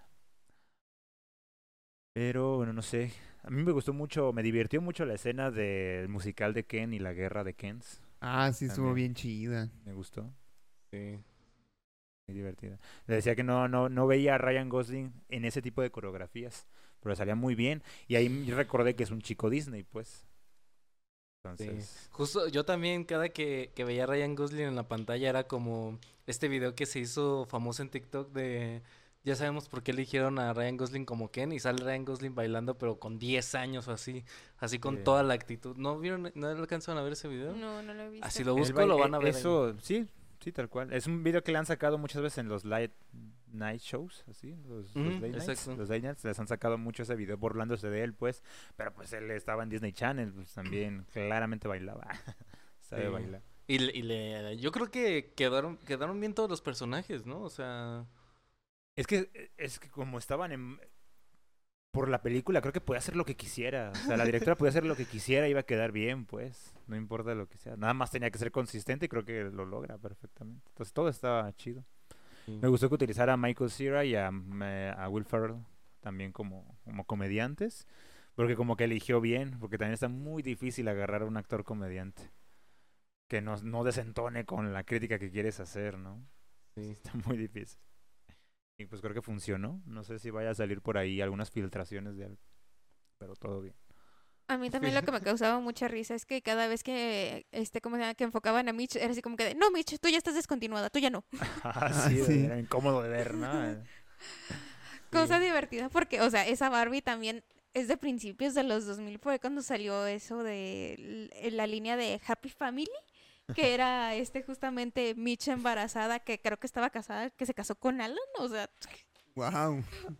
Ande, pues. eh, o sea, de hecho eran ella con el bebé, o sea, era la panza, es que desde cuenta, hagan de cuenta que era ella en la Barbie y entonces tenía su panza embarazada y se la podías quitar y adentro estaba el bebé. Y entonces, o sea, por eso como dicen que era una Barbie rara y que por eso él fue como que de, no, bye. Sí, no, o sea, era como el peor estereotipo que quisieras reforzar, ¿no? Sí, y aparte, este, ¿cómo se llama? Estaba también, y pues estaba Alan como el esposo de Mitch, y tenían también otros dos hijos, creo, que era como una Kelly y otro también con un niño de cabello castaño, y pues era el bebé. Y este, y también tenían una camioneta, este Volvo de Barbie. Cosa curiosa que esa camioneta sí la compré y esa sí la tengo todavía, porque es que la traté muy bien y sigue en buen estado. Oh, Y este, y... interesados inbox. Eh, No, esa no Ah, se no vende. se vende, esa no no se vende. Interesados Inbox para que les mande fotos nomás. No, no más, para que Si les quieren. mande, si quieren. Pero no, o sea, ese tipo, o sea, esa línea sí salió y sí no duró, sí me acuerdo que no duró mucho porque yo me acuerdo que yo me compré la camioneta con mis ahorros de mi cumpleaños y yo dije, ah, me voy a comprar toda la línea de Happy Family porque yo dije, ay, yo quiero, o sea, a mí se me hizo como bonito porque yo dije, ay, mira, está la Barbie, está todo y vas a jugar a ser doctora y a jugar como un pardo. O sea, como mi yo de seis años, yo lo veía así como de que vas a jugar a ser este qué a chido. ser doctora y a como a ver todo eso, ¿no? Y resulta que después me di cuenta que era que no que era un modelo raro de ver a esta, a esta Mitch embarazada y cosa que ya veo de grande yo sí O sea, que no era- apareció la Barbie Ajá. abogada y dijiste, esa es la mía. Esa. Ah. Que, que es, es raro, ¿no? Porque se supone que Mattel fue una de las primeras empresas de juguetes, o si no es que la primera, que empezó a hacer pruebas de juguetes con niños antes de sacarlos al mercado. Mm. Porque antes no era muy común eso, era, ah, aquí está el juguete y si lo compran, chido, si no. Y Mattel fue el- fueron los que empezaron a sacar las pruebas antes de lanzarlo a mercado. Bien. Sus focus group. Y, eh, y su grupo le dijo que esa Barbie iba a ser exitosa. Vaya, sí no Este, estuvo Otros muy divertido. tiempos. otros tiempos. Era otro México. pues Bueno. es que eran principios de, de milenio todavía estaba muy como arcaico Pues sí, no ser sé. familia era lo- el objetivo principal. Sí. No sé si quieran agregar alguna otra cosa más, alguna otra opinión. Mm, yo sí ¿Algún dato quisiera comentar algo, ¿no? Que cuando se soluciona el asunto ya hacia el final, pues como que entran en paz con los Ken, ¿no? Las Barbies entran en paz con los, con los Ken y la misma presidenta dice, no, no creo que nadie debería estar encima de nadie, ¿no? Eh, también creo que es valiosa la reflexión de, de pensar que ese señalamiento solo funciona en Barbieland. Como que esta idea de estar iguales. Eso no va a funcionar acá en el mundo real, ¿eh? Si entras en una perspectiva de, de vamos todos iguales, acá no va a funcionar, ¿no? Acá no van a ceder, el patriarcado no va a ceder de esa manera, ¿no? Ir con una mentalidad pacífica de Claro. igualdad no va a funcionar. Porque precisamente a eso en Barbieland se solucionó bien rápido en una semana, ¿no? Menos ya. Claro, y, y es que es una sociedad utópica, porque es una sociedad utópica porque los que están en el poder, las que están en el poder, pues sí creen en la igualdad de derechos, ¿no? Claro, y fue lo que íbamos diciendo Josué y yo cuando salimos del cine, que dice, es que eh, eso implicaría renunciar a privilegios que no se quieren renunciar, entonces... No, y que ni creen ni conciben. Ese Claro. es el problema. O sea, no existe esa mentalidad acá. Y si tú vas queriendo hacer la paz y no la guerra, y no la revolución, pues nunca va a ceder el patriarcado, ¿no? Por eso dice por ahí el, el rezo, ¿no? La sentencia de la revolución tiene que ser feminista o no va a ser, ¿no? Porque en realidad este desmadre, o sea, no van, los hombres no van a decir, ah, sí, o- cedemos las posiciones de poder, ¿no? Y mm, pues no, no creo Claro. que. Sí, no, no, Sigue va siendo algo propio de Barbie Land. Esa solución. Sí, que de hecho otra cosa, ¿no? Aquí que el enemigo no eran los Ken, pues no era no, lo- no los veían como como enemigos, pues incluso la, la imagen que tenían de los Kens rumbo al final de la película ya no era la de son el accesorio de Barbie, sino ya era un algo más, pues. sí que buscaran su propio cómo se llama su propio significado de vida para ellos Sí, no, no ser a través de las mujeres, ¿no? Sino que son seres propiamente en sí mismos. Y también cosa que lo dicen, este, ¿cómo se llama? El mismo CEO de Mattel, de que a nadie le importa quién. Sí, claro. En, en ese mundo a nadie le importa qué, Ujú. ¿no? En O este sea, y eso- concepto, ¿no? O sea, y eso es cierto, o sea, que este, muchas niñas nunca tuvieron un Ken. ¿Por qué? Porque el novio de Barbie era Max Steel. Entonces, Ah, bueno, además. o sea, es que es El cierto. chico malo. Ah, el Es que es cierto, que este, ¿cómo se llama? Que, que y ahora que lo pienso, o sea, que nunca, nunca ha habido como, o sea, nada más salía como las contrapartes de Barbie cuando lo sacan. O sea, como que de que si había una Barbie doctora, a lo mejor un Ken enfermero.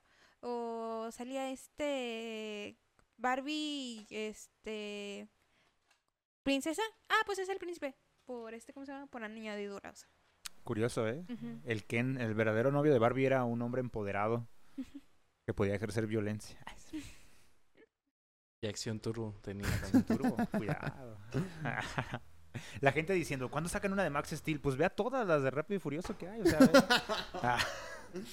Ahí está, no, no necesitas más. Ahí hay acción turbo, te lo juro, por Dios que hay acción turbo. Pican un botón y ¡pum! sale volando. Ay, sí es cierto. Ay, no. Ay, ¿no quieren agregar algo más? Bueno, yo sí quiero ver la de Ah. Elementor, perdón. Nada más como comentario. ¿La igual? Eh, o sea, Max Steel contra Elementor, sí la quiero ver. A En, mí- en live action.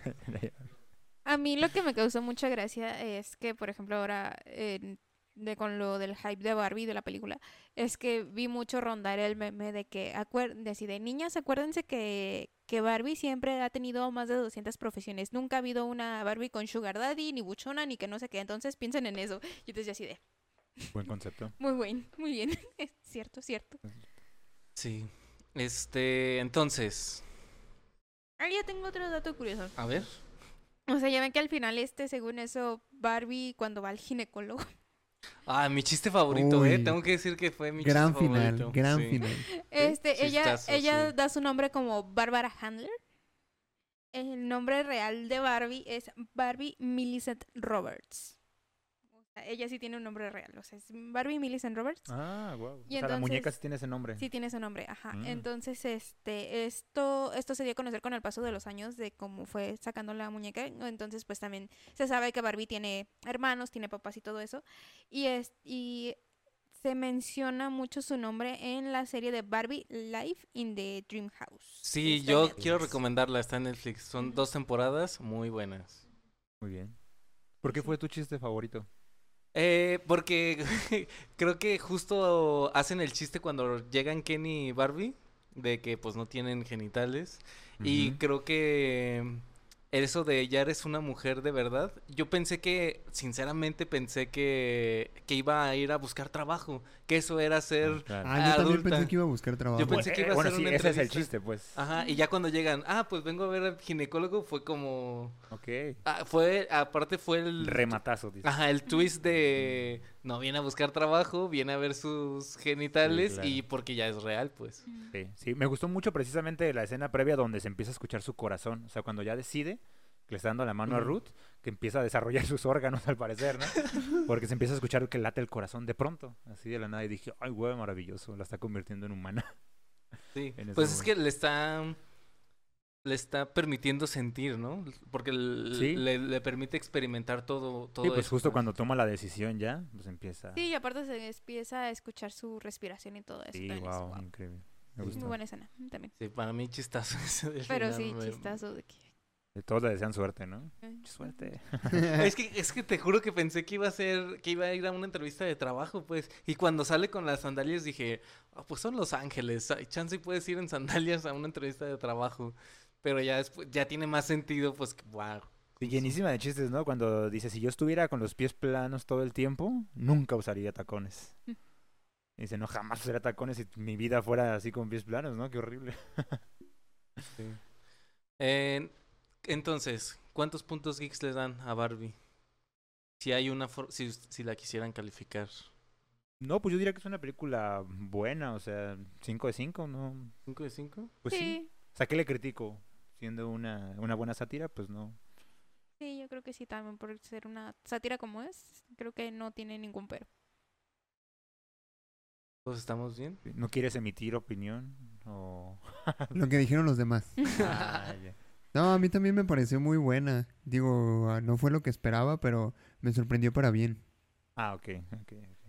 Ya, sí, pues sí, en realidad. Y creo que esto es en función de el tiempo en el que nos encontramos, el concepto de Barbie, Sí, la manera en la que se entrega, la dirección, los actores, eh, su naturaleza, ¿no? Su género y demás. Sí, que Ay, sí. que de hecho a mí me gusta, o sea, bueno, ayer viendo la película, este, recordé que, bueno, no sé si hayan visto ustedes el video o el público haya visto el video de este de Ryan Gosling en creo que es en el late, no, no, ¿cuál es el en- con Jimmy Fallon? No me acuerdo qué cuál es el Late el- Night Late Night Show. No, me Jimmy Fallon. de- Late Night de Jimmy Fallon. Ajá.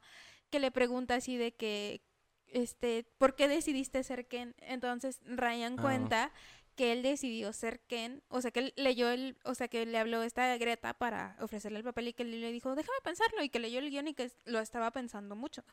Y entonces él dice que cuando terminó de leer el guion, salió al patio de su casa, volteó a los juguetes de su hija y vio que Ken estaba colgado de patas, o sea, de patas estaba colgado así, con la cabeza hacia abajo. Y entonces se quedó, ¿qué es lo que hiciste Ken para quedar así? Y entonces fue como el su boom de que voy a ser Ken porque la- esta historia de Ken necesita ser contada por alguien. Y entonces ayer que la vi yo dije, ah, con razón Ryan aceptó. Y porque también es muy difícil, ¿no? Si te están, si, si alguien te dice, yo creo que tú, nadie más puede ser Ken más que tú, ¿cómo lo tomas? Sí. ¿no? ¿Cómo lo interpretas, no? O sea, claramente le está diciendo, pues tú eres la belleza estereotípica, compa. Pues a lo mejor por eso es como, pues te lo ofrezco, ¿qué onda? ¿Te parece? ¿No te parece? A lo mejor también por eso la duda, ¿no? Sí, y pues ganó la crítica, qué chido, qué bueno que se sumó. Sí. Sí, que de hecho me gustó mucho porque, o sea, sí veía como que varias, o sea, porque por lo mismo de que hay muchas versiones de Ken, este sí me decían, es que, y tengo varias conocidas que me decían, es que ¿por qué Ryan Gosling no se supone que Ken es, tiene el cabello oscuro? Y yo le dije, no, según yo el primer Ken era, era era, rubio era también. rubio.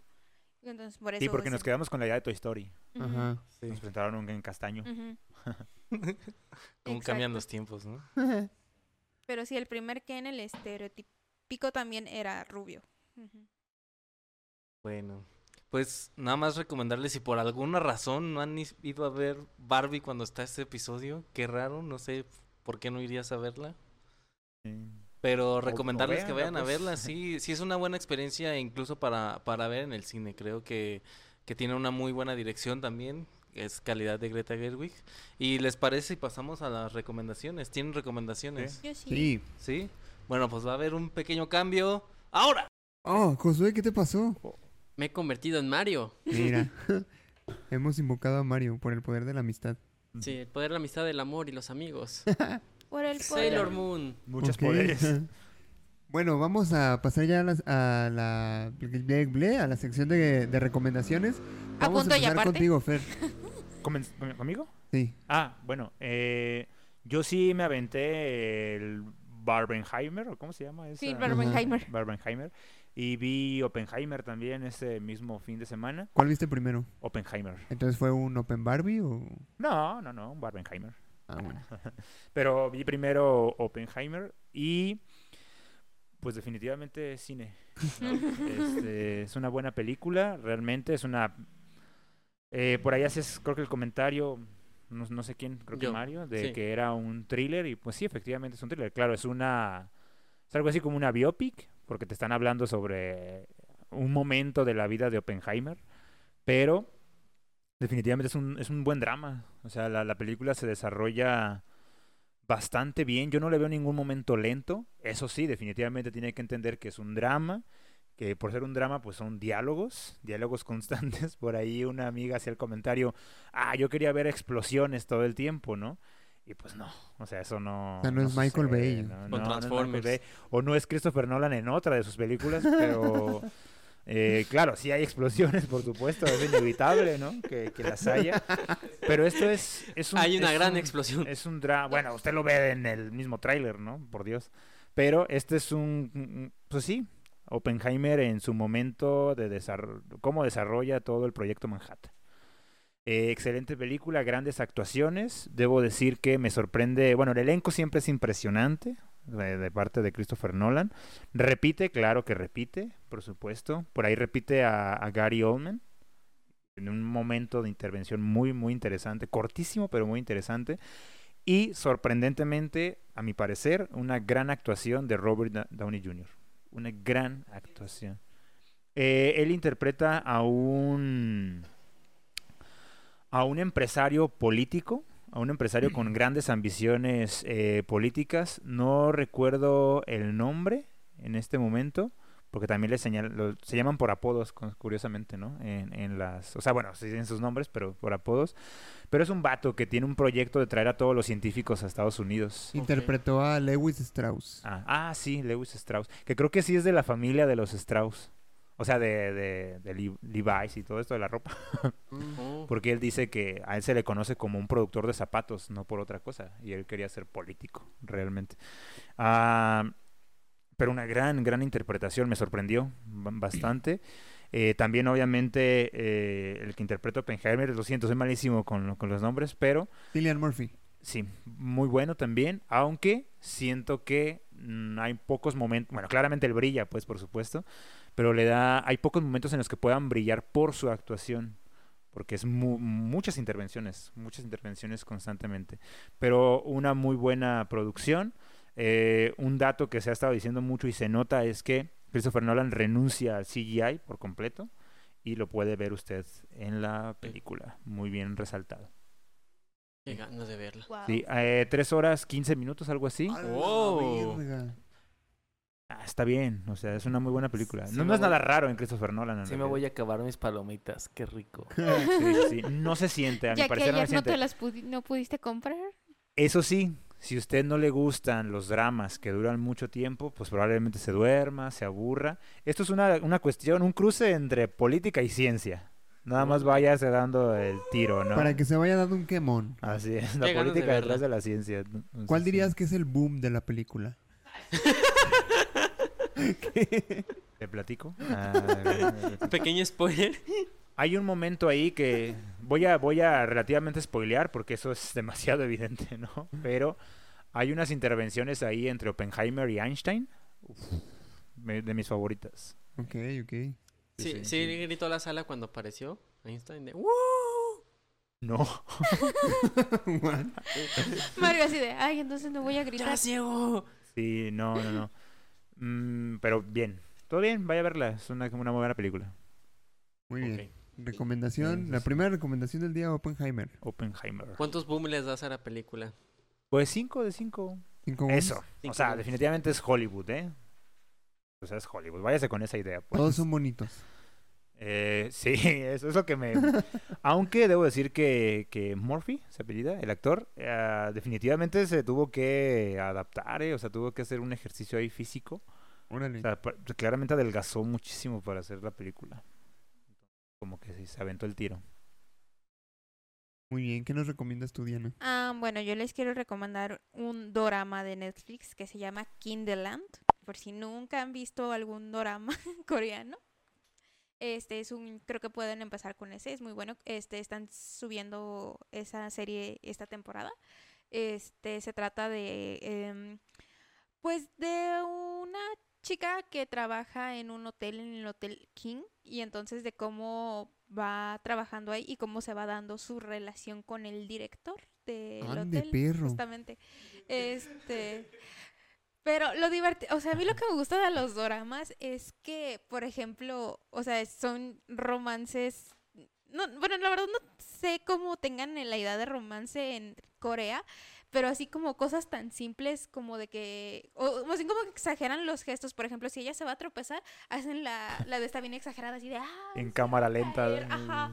Y entonces, a mí me gusta mucho eso de los doramas, entonces, este, sí se los recomiendo. O sea, sí, sí, hay doramas muy buenos, entonces sí. Ese ¿Cómo sí, se llama, dijiste? Kinderland. ¿Kinderland? Oh, muy bien. Entonces, este, si quieren empezar a ver doramas, es, puede ser por ese. Muy bueno. Mm. Muy bien, Comedias excelente. románticas, pero sí. ¿Qué tienes para nosotros, Mario? Yo vengo hoy a recomendar claramente un videojuego, el cual es uno que acaba de salir por nuestro maravilloso Capcom, traidor de Monster Hunter, y se le conoce como Exo Primal. Se encuentra ya en Game Pass y es gratuito y es crossplay. El juego nos narra sobre un grupo de como soldados, los cuales por una agencia llamada Amibius tienen que utilizar exotrajes para pelear contra hordas de dinosaurios que están llegando en unos eh, por- es- portales de espacio y don- sí, exactamente. Suena muy cabrón. Sí, está muy cabrón. Y nuestros protagonistas durante un eh, reconocimiento a la isla Tiquito, donde empezó todo, termina... ¿Isla Tiquito? Tiquitoa, ajá. Ah, Tiquitoa. Ah, Tiquitoa. Yo dije, no está patrocinando, ¿eh? Terminan cayendo jun- dentro de esta isla en la cual una inteligencia artificial de nombre Leviatán, la cual se salió de control, está creando una especie de juego de supervivencia de 5 contra 5 para crear el exotraje perfecto enfrentándonos contra dinosaurios. El juego maneja esa cuestión de multijugador de 5 contra 5, partidas rápidas muy divertidas, en donde pues prácticamente tienes como esos roles de soporte, de tanque, de healer, etcétera. Y pues tiene una historia sorpresivamente interesante más allá de una idea de eh, trajes robóticos contra dinosaurios. De por sí ya eso es impresionante, ¿no? Trajes robóticos contra dinosaurios. Increíble. Wow. No es más divertido que pelearte No, contra un pues. T-Rex mutante que dispara rayos por la boca. No, pues acción turbo. No, esa. Y como les digo, está en Game Pass, por lo cual es gratuito. Y pues inclusive está tanto para el Xbox One como para Series S, así como también para PlayStation y PC. O sea, todo. Todo, o sea, dicen, entrenle. Arcade también. Sí, o no, no. las maquinitas de la para esquina y ahí lo va a encontrar. No, Switch no, lamentablemente, pero es porque Nintendo, su consola, no, no, no puede mucho en eso. Ya te iba a decir algo, pero luego Nintendo nos demanda, entonces... ¿Qué ibas a decir? No, pues hecho, nada, hay pero que- ¿Tienes material sensible del director de Te Nintendo? demandan Oiga. por todo. De hecho, inclusive ¿para es que censurar la palabra con N porque ya dicen, uy, mención sin Claro. derechos. Sí, no, yo prefiero no meterme en broncas. Pero es ese, jueguenlo, está ahorita y la verdad, súper adictivo. Hasta Luis ya dijo, ay, A ver la Se bala. metió el ojo. se metió una de más. Una bala. Una demanda al ojo. Este, yo traigo para recomendar un anime de esta temporada de verano. Es un anime de... No sé si el, el, el género es el correcto, pero es como de horror. Se llama Dark Gathering. Es de... Me recordó mucho, o sea, la, la animación por sí misma me recuerda mucho a estos animes del 2010. Y no sé si también por la temática que recuerda un poquito a Another, que también es como por esas fechas también. Este, el protagonista es un chico que por alguna razón que todavía desconocemos, tiene mucha afinidad con fantasmas y maldiciones, que los atrae mucho. Y resulta que una vez conoce a, a una niña, una niña chiquita, que eh, también tiene como esta cuestión de que, de que puede ver fantasmas, pero ella tiene una como energía espiritual muy fuerte en la que ella puede ver cosas que incluso hasta la gente más sensible no puede ver. Entonces, este, se conocen y eh, tratan de ayudarse mutuamente porque la, la niña esta en, en un accidente pierde a su mamá, pero con esta como habilidad que tiene de ver fantasmas, pues se da cuenta de que un espíritu maligno se llevó a su mamá, entonces ella quiere como recuperarla. Y para eso necesita la ayuda de este chico, que también tiene como estas ondas espirituales. Es muy miedoso el vato, entonces tiene como ahí sus, tintes de comedia por ahí. Eh, es una, una serie que me parece muy ah, interesante porque aparte de que obviamente tiene sus momentos graciosos, también tiene sus momentos perturbadores. Y siento que es una combinación extraña, pero que funciona muy bien. Es de esta temporada de verano, van cuatro episodios, si no me equivoco, tres, cuatro por ahí. Este, desafortunadamente creo que está en High Dive, nada más. O sea, no es algo que se pueda acceder en Crunchyroll o así, pero ¿De dónde lo viste? en High Dive. Pero Ahí hay está. maneras, usted sabe. Hay No maneras. vamos a decir cuáles, Pero hay manera. pero hay varios. Este, pero sí, esa es mi recomendación. Esta, temporada trae animes. Excelentes recomendaciones, definitivamente. Tiene mucho que ver usted allá en casita, ¿eh? Bueno, en el cine también. Muy bien. Y pues, Y de jugar lamentablemente, el tiempo es nuestro peor enemigo. Sí, el tiempo nos apremia, entonces eh, vamos a, a cortar aquí. Este, luego le vamos a tener algo más de contenido, pero este episodio hasta aquí queda. Le recordamos que nos puede seguir en nuestras redes sociales, donde nos encuentra en Facebook y YouTube como punto geek podcast, en Instagram como punto guion bajo geek guion bajo podcast y en TikTok como punto geek podcast 1. Esto ha sido todo por este episodio. Nos despedimos. Yo soy Luis Montes. Yo soy Mario López, el comodín. Yo soy Diana Picafresas. Yo soy el profe. El ordinario. Y nos vemos en el siguiente episodio de Punto Geek. Hasta la próxima. Bye. Pica el bigote. ¿Te pica el bigote? Sí, me dio comenzando el bigote. ¿Pero te pica debajo de Oh, o la debajo nariz de. o algo así? No, debajo Ah, de. Yo pensé que está creciendo. Caspa. Ah,